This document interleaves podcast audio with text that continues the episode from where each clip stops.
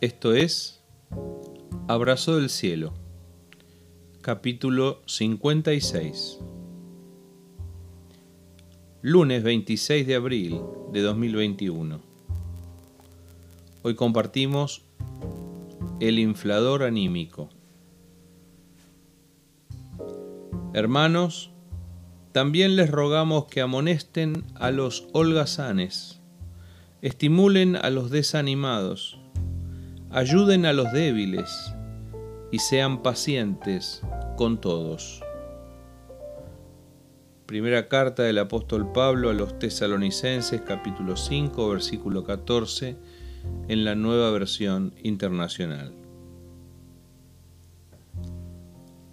Hace algunos años tuve un auto que tenía una goma pinchada.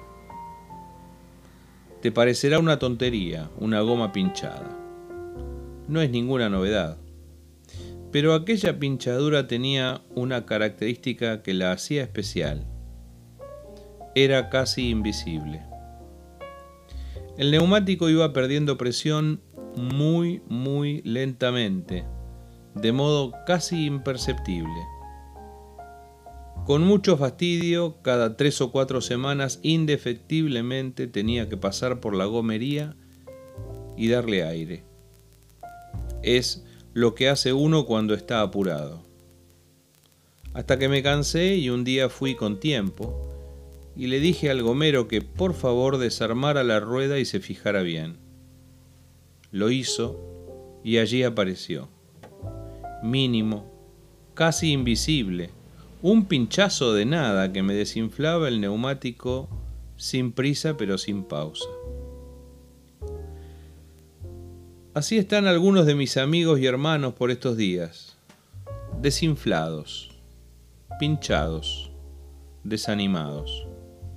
Algunos ya me han escuchado decir, y lo repito aquí, que la gran batalla de este tiempo de pandemia es la batalla contra el desánimo tenemos varios meses por delante todavía como para andar con la goma pinchada. Hace algunos años, un director técnico de algún equipo del fútbol argentino, no recuerdo bien quién era, se refirió a su trabajo como el inflador anímico. Cuando un equipo está bajoneado, el entrenador debe no solo ocuparse de cuestiones físicas o tácticas, sino también de levantarle el ánimo a sus dirigidos. A eso se refería aquel director técnico que patentó la frase del inflador anímico. El mismo equipo, con otro ánimo, puede ofrecer resultados muy diferentes.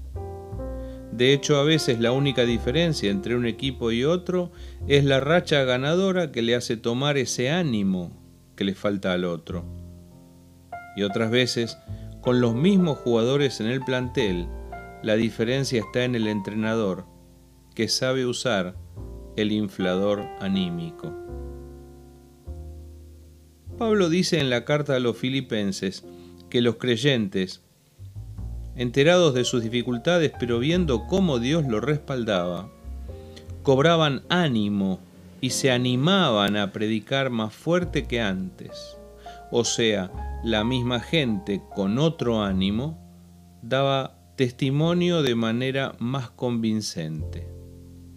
Y la carta a los hebreos nos aconseja que tengamos siempre presente la obra de Jesucristo, nuestro Señor, no sea que nuestro ánimo se canse hasta desmayar.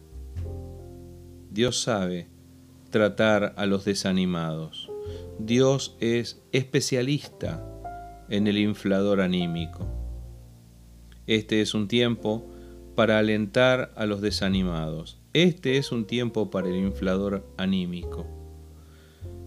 En esta mañana leemos, estimulen a los desanimados, ayuden a los débiles y sean pacientes con todos. Es bíblico. Siempre hay alguien al lado tuyo que le está pasando peor.